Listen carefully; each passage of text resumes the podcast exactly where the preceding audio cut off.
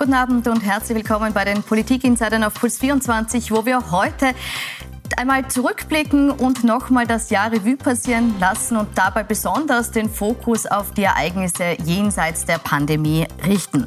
Wohl kaum jemand hätte am Anfang des Jahres gedacht, was wir an Chat-Nachrichten zu lesen bekommen oder gewettet, dass wir am Ende drei Bundeskanzler zählen dürfen. An politischen Überraschungen mangelt es 2021 nicht. In der schwersten Gesundheitskrise seit Jahrzehnten braucht die Republik einen Gesundheitsminister, der zu 100 Prozent fit ist. Ich glaube, wenn du da keine Bedenken hast, äh, mitten in der Pandemie äh, Gesundheitsminister zu werden äh, und damit oberster Krisenmanager, dann fehlt dir der Respekt vor dieser Aufgabe. Es mehren sich in den vergangenen zehn Tagen bei uns hier im Haus die Anfragen an unsere Mitarbeiterinnen und Mitarbeiter, ob es denn die Hausdurchsuchung schon gegeben hat und ob alle noch ihr Handy haben. Dass es jetzt an den Grünen liegt, an den Grünen zu entscheiden, ob sie das System Kurz in dieser Form weiter stützen. Der jetzige Kanzler ist nicht mehr amtsfähig. Also die ÖVP hat die Verpflichtung, für dieses Bundeskanzleramt jemanden vorzuschlagen, der untadelig ist. Denn mein Land ist mir wichtiger als meine Person. Ich werde selbstverständlich mit ihm sehr eng zusammenarbeiten. Ich werde jetzt aufbrechen und meinen Sohn und meine Freundin aus dem Spital abholen. Ich meine, was man schon sieht, ist, das ÖVP-Establishment hält an der Macht fest. Das ist alles, was sie wollen. Und wir haben ein gutes Programm und eine gute Mehrheit. Also ich bin zuversichtlich, dass unsere Koalition noch hält. Über Chatnachrichten, über Rücktritte und deren Folgen spreche ich heute mit meinen Gästen Florian Klenk, Chefredakteur der Wochenzeitung Falter und Ida Metzger, Innenpolitikjournalistin beim Kurier. Herzlich willkommen. Ein politisch brisantes Jahr geht zu Ende. Brisant vor allem auch wegen der Einblicke, die wir durch die Veröffentlichung diverser Chatnachrichten bekommen haben, die sich die Vertrauten von Sebastian Kurz, die sich selbst als Familie bezeichnen, zugeschickt haben. Herr Klenk, das von Ihnen dazu gewählte Satire-Cover für Ihren Jahresrückblick Best of Böse sorgt gerade für eine riesige Aufregung. Wir sehen es hier eingeblendet. Der ehemalige SPÖ-Kulturminister Thomas Trotzter schreibt auf Twitter dazu, es sei widerwärtig, unverständlich, deplatziert. Die Familien, Frauen und künftige Medienministerin Susanne Raab verurteilt die Montage als sexistisch und geschmacklos und die grüne Mediensprecherin Eva Blimlinger kündigt eine Beschwerde beim Presserat an. Warum gerade diese Fotomontage zum Jahresende?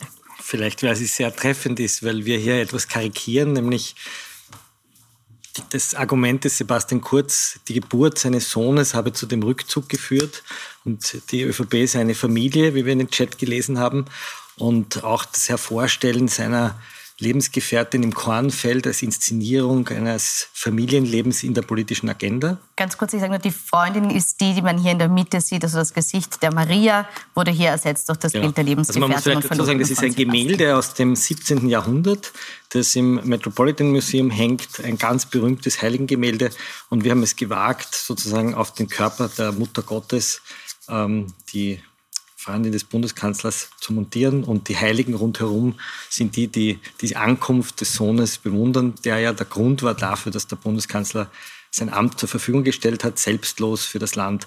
Und das Ganze ist natürlich eine satirische, eine satirische Überhöhung, die zeigen soll, wie verlogen äh, derzeit die ÖVP agiert, weil sie nämlich nicht wegen der Geburt des Sohnes zurückgetreten ist, der offenbart wird, sondern wegen der Chats, in denen drinsteht, wir sind Familie, wo man sich die Posten zugeschoben hat, wo man offensichtlich, wie wir jetzt erfahren, sagt, wir sind die Huren der Reichen. Thomas Schmidt, ein Originalzitat, heute öffentlich geworden. Kommen wir gleich Wo drin steht, wir sind die Prätorianer des Sebastian Kurz und wer zahlt, schafft an. Äh, ich liebe das. Und dieser ganze moralische korrupte Morast, der verbrämt wird mit einem Familienidyll, den versuchen wir satirisch zu überhöhen. Ja? Und das steht in einer Tradition von, was auch immer sie satirisch wollen. Und jetzt kann man sich da festbeißen und kann sagen, da sieht man eine Brust aus einem Gemälde des 17. Jahrhunderts. Und das Lustige ist, dass halt ein Boulevardmedium diese Brust aus diesem Gemälde verpixelt hat, äh, aber sich überhaupt nicht davor gescheut hat, zum Beispiel ein Nacktfoto der Oligarchennichte aus Ibiza einfach abzudrucken, entgegen aller Persönlichkeitsrechte. Ja? Bleiben wir also kurz bei der heutigen Fotomontage. Sie sagen, gut zusammengefasst, also Frau Metzger, fasst dieses Gemälde, diese Satire, wie es jetzt dargestellt wird, das politische Jahr 2021 gut zusammen? Also ich glaube mal, wenn man so einen großen Erklärungsbedarf hat wie das Cover, dann kann es schon einmal nicht so gut sein. Ich finde es nicht best of böse, sondern best of widerwärtig, weil was bitte, auch wenn sie sich in einen Kornfeld mit Sebastian Kurz, die äh, Lebensgefährtin von Sebastian Kurz, ihre Schwangerschaft bekannt gegeben hat, weiß ich nicht, warum sie jetzt plötzlich ein, eine Person öffentlichen Interesses sein sollte. Sie ist eine Privatperson und wer sie kennt, scheut sie nichts mehr als die, als die Medien. Also egal, ob das auf einer Sie hat ihn natürlich hier und da begleitet, das haben andere Ehefrauen von Bundeskanzlern und Spitzenkandidaten auch gemacht. Aber sie hat immer die Medien gescheut. Sie hat nie ein Wort mit einem Journalisten geredet. Sie ist keine Politikerin. Also warum sie da in das Mittelpunkt, wo noch dazu drei Männer dann auf eine Bruststange gesetzt wird, verstehe ich ehrlich gesagt nicht und finde das auch geschmacklos. Also ich fand eher geschmacklos, wie der Kurier darüber berichtet hat, dass der Herr Schmidt 2000 Fotos gelöscht hat und zwar höchst private wenn Sie mich ehrlich fragen. Das fand ich wirklich geschmacklos. Da hat der Kurier nämlich wirklich aus dem höchstpersönlichen Lebensbereich eines Korruptionsverdächtigen berichtet. Also ich, das wurde berichtet damals, aber wenn man 2000 Fotos löscht, heißt das jetzt noch nicht, äh, weiß man jetzt noch nicht, welche es unbedingt Zwinker, sein Zwinker. müssen. Zwinker, Zwinker. Das war doch viel geschmackloser, oder? Ja, aber das also ein, ein, ein Spaß- und Satire-Cover am Jahresende in einer Beilage, auf die alle warten, weil dort alle möglichen Leute durch den Kokau gezogen werden. Übrigens auch ich selber. Es gibt ein Buch, das heißt Nazi und Bobo, wie Frank Lenk versucht, mit Kickel Freundschaft zu schließen. Also auch ich werde da drinnen satirisch aufs Korn genommen. Also ich fand das viel weniger schlimm als viele Dinge, die ich dieses Jahr äh, in österreichischen Boulevardzeitungen oder auch im Kurier gelesen habe. Aber was, was auf diesen, was angeblich auf diesen 2500 äh, Fotos war, haben dann aber nicht wir groß breit getreten, sondern das wurde auf Twitter von jemand ja. anderen von. Aber wir wussten natürlich alle, was da drauf war. Ne? Ja. Gut, gehen wir nochmal also weg von diesen schon 2000 von Scheinheiligkeit Fotos. oder ein, von eine Kur ein kurzes Statement hätte ich schon noch gern zu der Frage, äh, ist es gerechtfertigt, hier auch eben die Lebensgefährtin von Sebastian Kurz mit abzulichten, die eben keine Person öffentlichen Interesses ist in ihrer Funktion? Musste das wir sein, haben sie dass nicht abgelichtet, wir haben in ein Heiligenbild, in ein Krippenbild den Kopf von Frau äh, Tier montiert und rundherum den Kopf von Herrn Kickel. Und es ist äh, ein, ein Gemälde aus dem 17. Jahrhundert und nicht, wie im Boulevard steht, ein Nacktfoto, das ist ein Blödsinn, sondern es ist ein Gemälde, das in einem der berühmtesten Museen der Welt hängt. Und um diese heilige Familie zu symbolisieren, haben wir sozusagen auch die Ankunft des Sohnes, der jetzt gekommen ist und dafür zuständig ist, karikiert. Ich verstehe, dass auf Twitter ein Emporium nach Sebastian herrscht und dass alle, die das ganze Jahr äh, den Sebastian Kurz sozusagen äh, raufgeschrieben haben, jetzt auch empört sind. Aber ja, es ist ein bisschen, ja also mich, die, die, mich empören die Chats von Herrn Schmidt sagen. anders. Aber man kann ja. jetzt nicht sagen, dass jetzt nur die das kritisieren auf Twitter, die Sebastian Kurz hinaufgeschrieben haben. Nein, auch also Armin Wolf kritisiert ja, und, und Corinna, Corinna Milborn auch kritisiert Also ich habe kaum jemanden gefunden, auch von der Seite, die Sebastian Kurz sehr stark kritisieren, die dieses Cover für gut befunden haben. Und die haben. Grünen haben geschrieben, es ist Susanne Raab, die man sieht und nicht Susanne Gut. Dier. Ja, die haben lassen wir, aber ich, lassen mich, wir mich empören die Chats eigentlich mehr. Beiseite konzentrieren wir uns vielleicht auf das, was es darstellen soll, nämlich den Kreis der Familie Kurz, der immer größer äh, zu werden scheint. Erst diese Woche gibt es neue Vorwürfe, die aufgetaucht sind. Sie haben die im Falter auch veröffentlicht. Äh, Vorwürfe gegen Thomas Schmidt in seiner Zeit als Generalsekretär im Finanzministerium. Demnach soll er dem Manager Sigi Wolf geholfen haben äh, oder äh, dazu beigetragen haben, dass äh, Sigi Wolf mehr als 600.000 Euro Steuerschulden erlassen worden sind. Wie kommt es zu dem Verdacht? Also meine Kollegin Eva Konzert hat das aufgedeckt. Wir recherchieren seit einigen Monaten an der Geschichte, die sozusagen aus den Kreisen des Finanzministeriums an uns herangetragen worden ist. Worum geht's?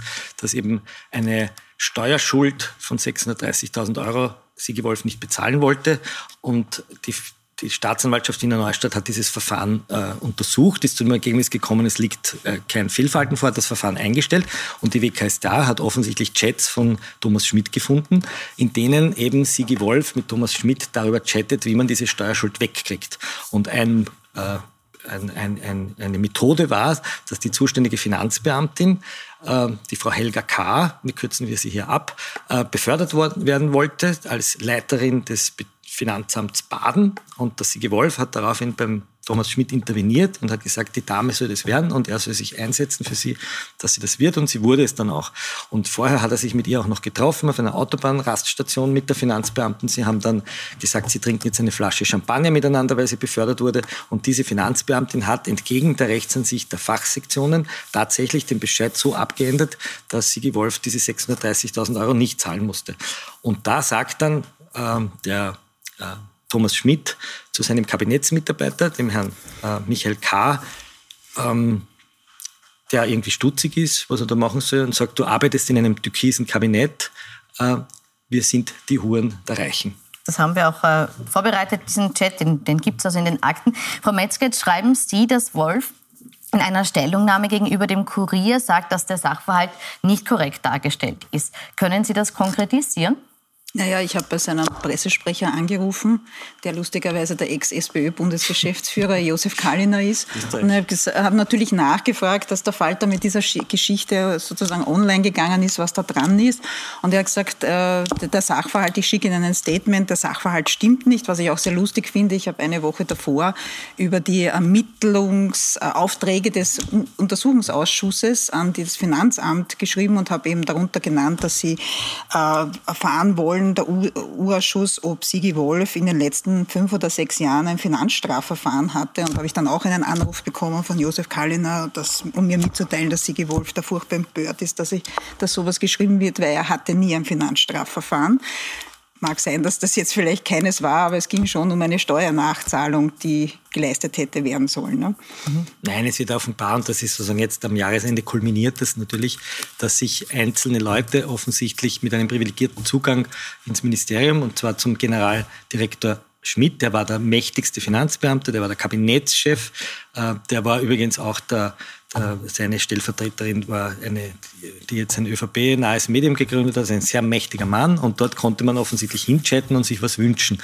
Und wenn man sich wünschen kann, dass man keine Steuern mehr bezahlt und gleichzeitig wünschen kann, dass die Finanzbeamtin befördert wird, dann gibt es dafür ein Wort und das heißt Korruption. Strafrechtlich haben das die Gerichte zu klären, aber das ist klassische Korruption. Ja, Ganz kurze Anschlussfrage noch, welche ja. konkreten Folgen wird das haben? Naja, die Staatsanwaltschaft wird diesen Fall wohl anklagen. Das liegt ziemlich am Tisch. Ja, und es wird äh, möglicherweise sehr lange Freiheitsstrafe geben, weil das ist ein Bestechungsverdacht, wenn man einen Vorteil gewährt, äh, so wie die Staatsanwaltschaft wahrscheinlich auch die Inseratenkorruption anklagen wird, wo ja Thomas Schmidt gesagt hat, wer zahlt, schafft an, ich liebe das und Inseratenzahlungen freigegeben hat für ein Package, ich zitiere Sophie Kammersin, die ehemalige Familienministerin, nämlich ein Package, nämlich du schreibst positiv über uns und dafür kriegst du Steuergeld. Zweiter Fall. Und dann gibt es natürlich noch die Vorwürfe rund um die Casinos-Affäre, die sind äh, strafrechtlich schwerer zu fassen, aber es wird zu einem Strafverfahren kommen.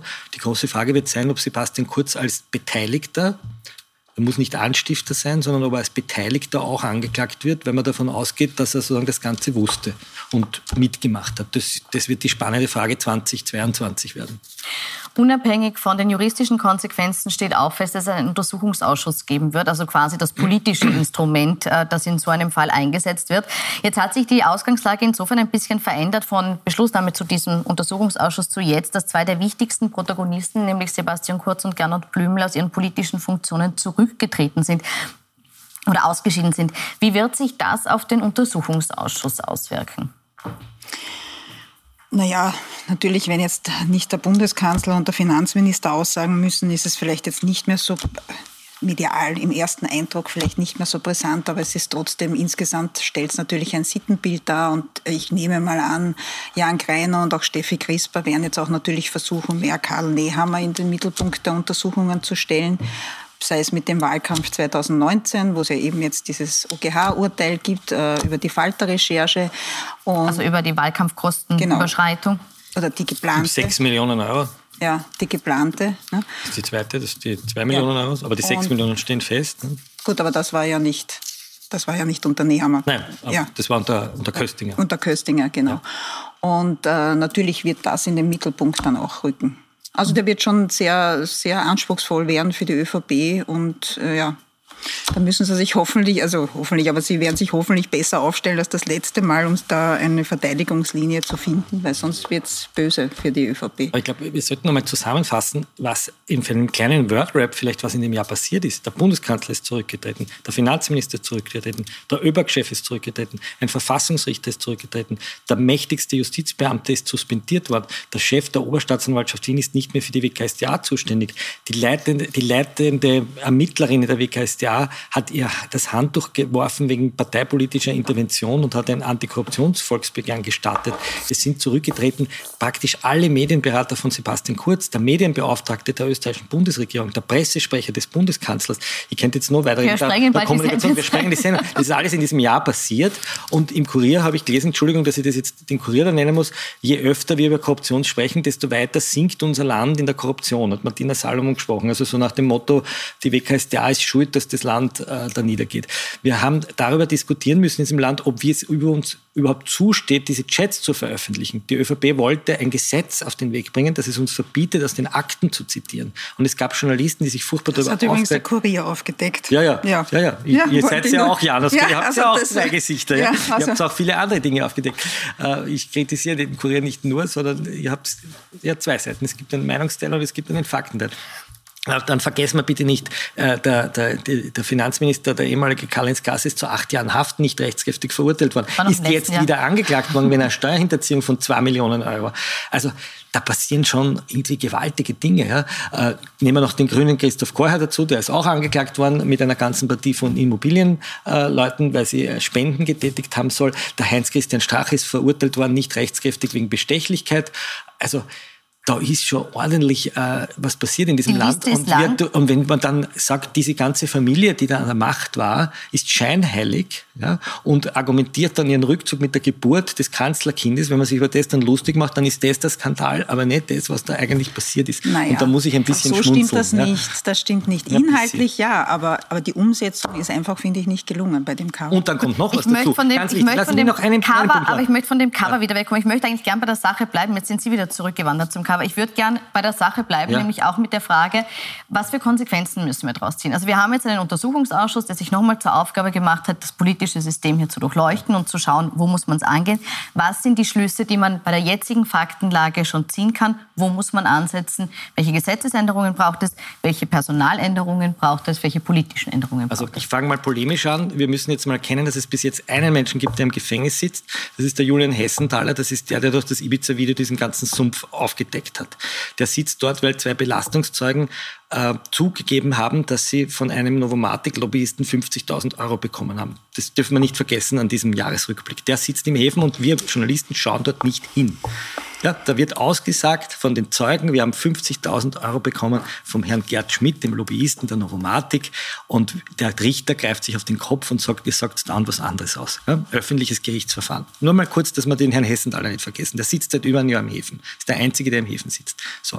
Was sind die Konsequenzen aus? Ich glaube, die liegen am Tisch. Das Volksbegehren, das Antikorruptionsvolksbegehren hat einen ich glaube, 50-seitigen Dossier ausgearbeitet, wie man diese Republik strukturell erneuern kann, wie man ganz, ganz viele Bereiche der Postenvergabe, es gehört die Parteibuchwirtschaft kriminalisiert, es gehört die Staatsanwaltschaft unabhängig gestellt, es gehört endlich der parteipolitische Druck auf die Ermittler weg, es gehört die Polizei endlich entparteipolitisiert, es ist unerträglich, dass dort Polizisten sitzen, die äh, an einen Vizekanzler schreiben, lieber HC, wann kommt der Rücktritt vom Rücktritt, liebe Grüße, dein Nico, ist übrigens der gleiche Polizist, der dann gegen den Herrn Hessenthaler ermittelt hat, nur dass wir das auch nicht vergessen. Ähm, es gehört eine umfassende Transparenzgesetzgebung her. Wir kämpfen gerade gegen den Finanzminister Brunner vor Gericht, dass wir die Beinschab-Studien lesen dürfen die wir bezahlt haben mit unserem Steuergeld. Wir wollen diese Studien lesen, weil man hört, dass sie ziemlich lächerlich sein sollen und dass das eigentlich Scheinstudien sein sollen. Und wir haben gesagt, können wir die Studien lesen? Die sind mit Steuergeld bezahlt. Und wir haben, die Finanz sagt, nein, kriegt sie nicht, weil das könnte das faire Verfahren von der Frau Beinschab gefährden, wenn man jetzt ihre Studien liest. Und wir sagen, Entschuldigung, jede Studie ist öffentlich zu machen, die, Finanz, die mit Steuermitteln funktioniert. Wir kriegen sie nicht. Wir müssen vor einen Verfassungsgerichtshof gehen. Ist es tatsächlich Absurd. so, dass uns immer noch die Transparenz fehlt? Die, die fehlt uns absolut. Also vor allem, was ich noch dazu also sagen würde, ist, was sich ändern muss, ist natürlich auch die Vergabe der Regierungsinserate. Ja. Das, wenn Karl Nehammer ein deutliches Zeichen setzen will vor dem ÖVP-Urschuss, dann geht er so ein Gesetz zumindest mit den Grünen jetzt einmal an. Das wird natürlich schwierig sein für ihn, weil da wird der Boulevard nicht besonders erfreut sein, wenn er versucht, hier eine Transparenz und genaue Regeln hineinzubringen. Aber das wäre einmal dringend notwendig und wäre auch ein Zeichen, dass er versucht, vielleicht da etwas transparenter zu machen realistisch, dass er das macht? Ich denke schon, dass er weiß, dass er da Handlungsbedarf hat, aber mal schauen, ob er den Mut dazu hat. Ja. Ich glaube, es war ja auch das Jahr des Wolfgang Fellner, darf man auch nicht vergessen. Also abgesehen von den MeToo-Vorwürfen, die gegen ihn eingeprasselt sind und der Tonbänder, die aufgetaucht sind, wie er seine Mitarbeiterinnen behandelt hat. Wir haben das ja auf Puls 4 hören können. War das natürlich auch eine Entzauberung seines Boulevard-Menschen. Und das Einzige, der Florian Schäuber hat das einmal sehr schön formuliert, das Einzige, was uns eigentlich gewundert hat in diesem Jahr ist, dass man Wolfgang Fellner für das Abdrucken von frisierten Umfragen, also für Fake News, auch noch Geld zahlen musste. Ja, weil das so, ich zitiere den Florian Schäuber, so wäre, wie wenn man eine Holzfraßprämie für Borkenkäfer ausbezahlen würde. Ja. Also das ist schon... Eine, eine sehr subjektive Beurteilung von Florian Schäuber. Aber bleiben wir vielleicht bei den Konsequenzen, ähm, die diese diversen äh, Korruptionsvorwürfe auch schon hatten. Das ist nämlich der Rücktritt des Kanzlers Sebastian Kurz. Das ist etwas, damit hätte äh, zu Jahresbeginn noch keiner gerechnet. Für mich ist die Frage, ab wann hat sich für Sie abgezeichnet, dass es Sebastian Kurz in der Politik am Kanzlersessel und später auch in der restlichen Politik äh, nicht mehr sich als Person halten kann? Naja, begonnen hat es eigentlich schon mit den ersten, äh, ich glaube, 125 Seiten, die da ausgearbeitet wurden im April. Zeugenaussagen. Ja, die, äh, und dann kam die falsche Zeugenaussage, die ähm, die, die Ermittlungen dazu, da hat man schon gemerkt, da weiß ich von den Grünen, dass er zum Beispiel, sie wussten nicht warum und wieso, aber er Ende August, Anfang September für sie eine Woche einfach nicht greifbar war und dann nachher haben sie erfahren, er hat sich auf, offenbar auf diese Zeugen, auf die Aussage vom Richter vorbereitet und ich glaube, das war dann auch der Grund, warum äh, Werner Kogler damals, als dann die Hausdurchsuchungen kamen, so gesagt hat, wir brauchen einen Kanzler, der handlungsfähig ist und Sebastian Kurz ist für uns nicht mehr handlungsfähig, weil wenn er jetzt natürlich immer wieder Zeugen Zeugen aus äh, Einvernahmen haben wird etc. und dann Kanzler ist und sich dann jedes Mal eine Woche in einer Pandemie verabschiedet, weil er sich darauf vorbereiten muss, dann ist er natürlich nicht handlungsfähig. Also eigentlich spätestens ab diesem Zeitpunkt war klar, dass er nicht, nicht bleiben kann. Also ich habe mir das gedacht und ich habe es auch hier in der Sendung im Sommer gesagt mit dem FAZ-Korrespondenten, als die Karin Kneißl ausgesagt hat, dass sie die Inseratengelder im Außenministerium runtergefahren hat und dann, ich glaube, Strache zu ihr gekommen sei und gesagt hat, wenn sie die Inseratengelder streicht, dann kriegen sie keine positive Berichterstattung mehr. Und man im Urschuss erfahren hat, dass Kurz ungefähr das Inseratenbudget vervierfacht hat. Und als sie diese Aussage gemacht hat und gleichzeitig äh, die Staatsanwaltschaft äh, begonnen hat, offensichtlich in den Chat zu wühlen, war ich mir ziemlich sicher, dass da was kommen wird in Sachen Inserate. Das habe ich hier auch gesagt im Sommer. Gesagt, ich glaube, es wird Neuwahlen geben. Das war mein Irrtum. Aber ich war mir ziemlich sicher, dass er, wenn, es, wenn das stimmt, was Karin Kneißl sagt, nämlich, dass Inseratengeld bezahlt wird für positive Berichterstattung, dass die Staatsanwaltschaft dann ein Untreueverfahren eröffnen wird müssen. Weil das ist nichts anderes als äh, der Verdacht auf Untreue und Bestechlichkeit. Das war eine richtige Prognose falsch, eben die Prognose mit den Neuwahlen, weil wir haben jetzt den dritten Kanzler genau. in Folge. ich habe nicht gedacht, dass wir zwei Kanzler ohne Neuwahlen kriegen, aber da habe ich auch die Pandemie sozusagen nicht geglaubt, dass die Pandemie sozusagen noch einmal in dieser und die Pan ich glaube auch, das darf man auch nicht vergessen, ein Grund, warum er zurückgetreten ist, war natürlich auch das, das miserable Pandemie-Management. Ja? Also ich möchte jetzt beim, beim, Kanzler kurz bleiben. Jetzt haben wir den dritten Kanzler, äh, nämlich Alex, äh, äh, Karl Nehammer nach Alexander Schallenberg. Die erste Bilanz von äh, Karl Nehammer, wie fällt die aus? Schlägt er sich besser? Tut es uns gut, dass wir Karl Nehammer als Kanzler haben? Naja, schlägt, also viele meinen ja oder haben gedacht, jetzt äh, er ist nur dieser General oder dieser harte Innenminister. Wer ihn ein bisschen kennt, hat schon gewusst, dass er auch ein bisschen äh, was anderes auch kann, außer nur diese harte Tour. Und ich glaube, er tut äh, von seiner von der Art, wie er spricht, von seinem Stil tut er schon gut. Wenn er jetzt auch vielleicht nicht diesen Klemmer des Sebastian Kurz für die Leute hat, aber schauen wir mal nach Kärnten. Da hätte wahrscheinlich vor zwölf Jahren auch niemand gedacht, dass er mal ein Herr Kaiser dort Landeshauptmann werden darf, weil die immer so Jörg Haiders und Scheuchs und so weiter hatten. Und manchmal sehen an sich die Leute dann nach Menschen, die einfach nur wieder versuchen, das Schiff auf, auf, auf quasi, ja, zu stabilisieren und jetzt nicht diesen Klemmer haben wie, wie Sebastian Kurz. Mhm. Brauchen wir Stabilität statt Glamour? Ja, ich glaube, was Karl Nehammer unterscheidet, ist, dass er sozusagen, man das Gefühl hat, das ist ein erfahrener Mann und nicht ein Schausteller, der sich ständig selber inszeniert, sondern ich habe schon den Eindruck, dass es ihm da um die Sache geht ich glaube, er hat einen schwarzen Punkt in dem Jahr gehabt, das war die Abschiebung der, der zwölfjährigen Tina. Da hätte er anders handeln können, da hätte er dem Bundespräsidenten folgen sollen. Ich glaube, dass er insgesamt äh, als Kanzler jetzt versucht, einfach so eine, eine Sprache des, der Einigung herbeizustellen. Anders als Schallenberg, der da noch die Ungeimpften äh, sozusagen beschämt hat. Ähm, ich glaube, dass er gut getan hat, dass er jetzt die, das Corona-Management einem äh, Bundesheergeneral und einer, einer Expertin im Gesundheitsministerium oder der höchsten Expertin anvertraut hat. Ich glaube, dass er gut daran tut, dass er mit Medien eine andere Sprache pflegt, dass nicht mehr dieses Message-Controllige anrufen und eine intervenieren, sondern dass er Leute Sie hat einen anderen Pressesprecher, der das irgendwie meiner Meinung nach professioneller angeht, ja, oder ein bisschen ruhiger, ein bisschen entspannter ist vielleicht das richtige Wort. Also man hat nicht immer das Gefühl, man sitzt da einem 30-Jährigen gegenüber, der dauernd zeigen will, wie super er ist und in Wirklichkeit das Geschäft nicht kann, sondern er kann das. Und wie, wo er das Land politisch, welche politischen Visionen er abseits Corona hat, wird man sehen. Ja, also ein konservativer, aber mit, glaube ich, ähm, sozusagen Niederöst ein klassischer Niederösterreicher. Ne? Ja, ja, aber warten wir bei der, bei der politischen Haltung äh, gibt es durchaus Unterschiede, äh, wenn es um ÖVP und Grüne geht, also die Koalitionspartner. Mich würde jetzt noch die Rolle der Grünen interessieren. Inwiefern hat sich deren Position, auch Machtposition innerhalb der Koalition in diesem Jahr geändert? Naja, sehr stark. Also ich meine, die haben ja wahnsinnig gut punkten können. Die haben ja viel durchgebracht, das Klimaticket, den Lobautunnel. Also man muss sagen, sie haben vielleicht gelernt, mit der ÖVP umzugehen und zu regieren. Das muss man ja auch erst einmal lernen. Ich meine, die einen sind seit drei Jahrzehnten an der Macht und die anderen waren noch nie an der Macht und sind davor kurz auch noch aus dem Parlament hinausgeflogen. Und ich glaube, die ÖVP ist natürlich, das haben sie überzuckert, geschwächt und da haben sie jetzt quasi ihr Programm der, vor allem mit der Leonore Gewessler durchgezogen und haben da punkten können. Und insofern ist die Beute so groß, dass sie sich vielleicht denken, vielleicht könnte die noch größer werden, da gehen wir lieber nicht in Neuwahlen, weil wenn sie in Neuwahlen gehen, ist ja die Dreierkoalition ja lange nicht fix. Da könnte auch wieder eine große Koalition kommen ne, mit Nehammer. Sie haben jetzt schon angesprochen, den Lobautunnel, das war eine Entscheidung, die für Riesenaufregung gesorgt hat, nämlich der Stopp des Lobautunnels von der Umwelt- und Klimaministerin, nachdem sie sie evaluieren hat lassen erneut. Haben die Grünen damit ihr Regierungsversprechen eingelöst und auch ihr Klientel wieder ein Stück weit bedient? Ja, ich glaube, Sie haben Symbolpolitik gemacht. Sie führen da auch ein bisschen den roten Wiener Bürgermeister Michael Ludwig vom Nasenring vor. Ja, Aber ist das positiv oder negativ äh, zu beurteilen? Ich glaube grundsätzlich, also ich würde es zweierlei sehen. Wenn man es ganz pragmatisch sieht, wie es die Stadt Wien sieht, ist natürlich negativ, weil das ist ein langes Projekt und das haben sie geplant und das ist ein, so.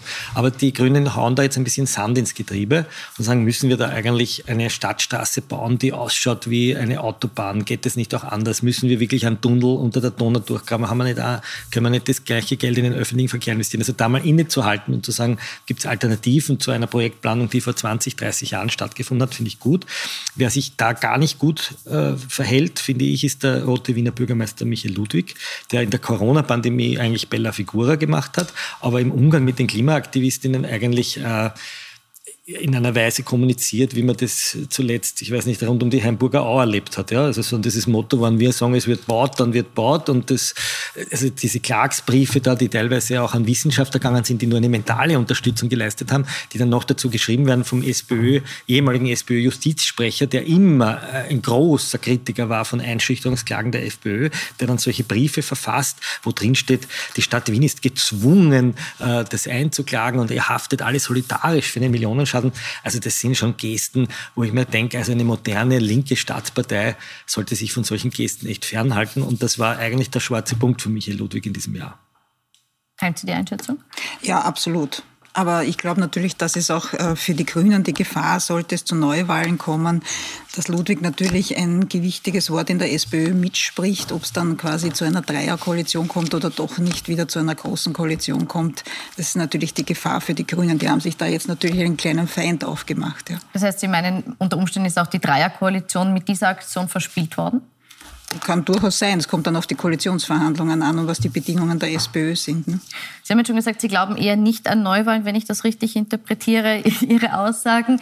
Äh, die angekündigten Neuwahlen für 21 haben nicht stattgefunden. Ich, ich glaube Herr überhaupt Klenk, nichts mehr. Also, 2022? Ich, ich glaube überhaupt nichts mehr. Wenn ich mir vorstelle, ich wäre am 16. Mai 2019 in einen Dornröschen-Schlaf gefallen und heute aufgewacht, dann hätte ich die ganze Welt nicht vorhersehen können. Nicht? Von Ibiza bis zur Pandemie und von den Jet-Affären. Keine Ahnung. Ja. Ich glaube, äh, ich teile die Meinung, dass Ludwig aufpassen muss, wenn er eine andere, ich nenne es jetzt Olaf Scholz-mäßig, so eine Fortschrittskoalition will, so, ich glaube, es ist ein Wort von Ludwig, also mit Neos und Grünen einmal eine, eine Koalition Mitte-Links machen will, dann darf er, glaube ich, mit den Grünen nicht so Schlitten fahren, ja, sondern muss irgendeine andere Sprache finden. Das schafft er nicht. Ja. Wir wissen nicht, wie sie ausschaut, äh, die Zukunft und das nächste Jahr. Wir werden es aber auf jeden Fall weiter beobachten mit den Insidern und äh, rund um die Uhr auch auf Plus24.at. Danke fürs Kommen und Diskutieren. Ihnen einen schönen Abend.